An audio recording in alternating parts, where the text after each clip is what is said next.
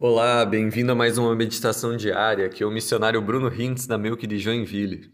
E hoje, ao longo dessa semana, como você viu, nós vamos continuar esse olhar para a carta aos Romanos.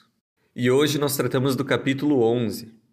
Os capítulos 9 a 11 em Romanos formam um bloco sobre a relação do povo de Israel com a salvação.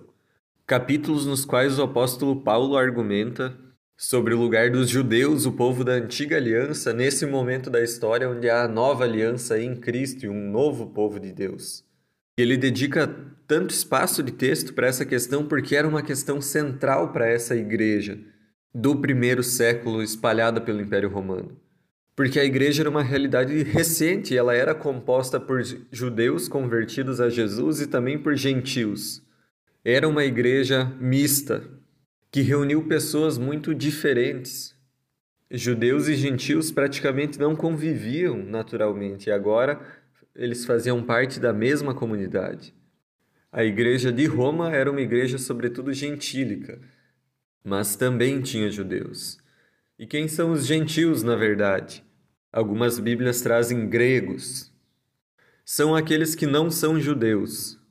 E quando nossas Bíblias trazem gregos, não diz respeito só a quem nasceu na Grécia, mas às pessoas de cultura helênica, de fala grega.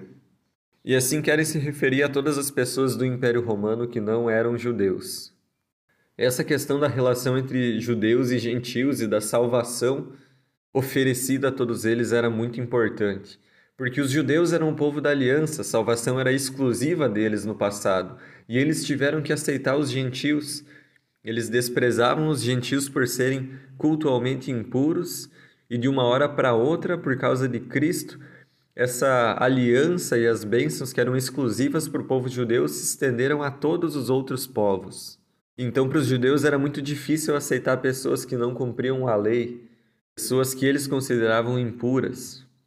E nas igrejas cristãs também tinha que se trabalhar o olhar dos gentios em relação aos judeus, para que eles não desprezassem os judeus, como incrédulos, como uma aliança que ficou apenas no passado, como se agora só os gentios fossem realmente merecedores da aliança com Cristo e não mais os judeus, porque como povo, como coletivo falharam na antiga aliança. Mas Paulo coloca aqui no nosso capítulo de hoje, não é por mérito, nem mérito dos judeus por fazerem parte de uma aliança, nem mérito dos gentios por crerem mas ele destaca que tanto para judeus quanto para todos os cristãos a participação nas alianças de Deus se dá pela fé. E nisso não há merecimento, é Deus quem toma a atitude de vir ao nosso encontro. Então, como Paulo articula essa questão da salvação? Ele fala que por ora o próprio povo de Deus, o povo de Israel, não creu e a salvação foi estendida aos gentios para que eles também pudessem crer.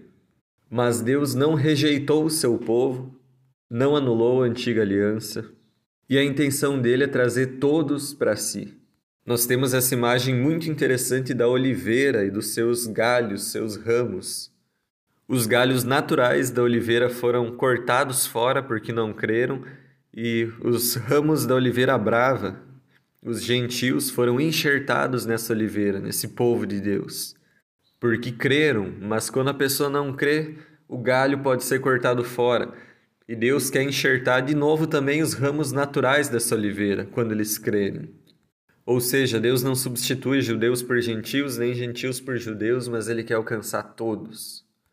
Para nós, nas nossas igrejas, hoje em dia, não é uma questão sobre aceitar judeus ou aceitar gentios, porque, na verdade, talvez com exceção de muitos poucos de nós que vão ter alguma linhagem judaica nos seus antepassados, nós somos gentios, somos povos que ouviemos de povos de etnias que não participaram da aliança do Antigo Testamento e fomos incluídos na aliança em Cristo. Então, por um lado, nós podemos olhar e falar graças a Deus que nós podemos participar do povo do nosso Senhor. Mas, por outro lado, olhando para esse texto, nós podemos levantar outras questões que existem hoje em dia nas nossas comunidades sobre a aceitação de pessoas.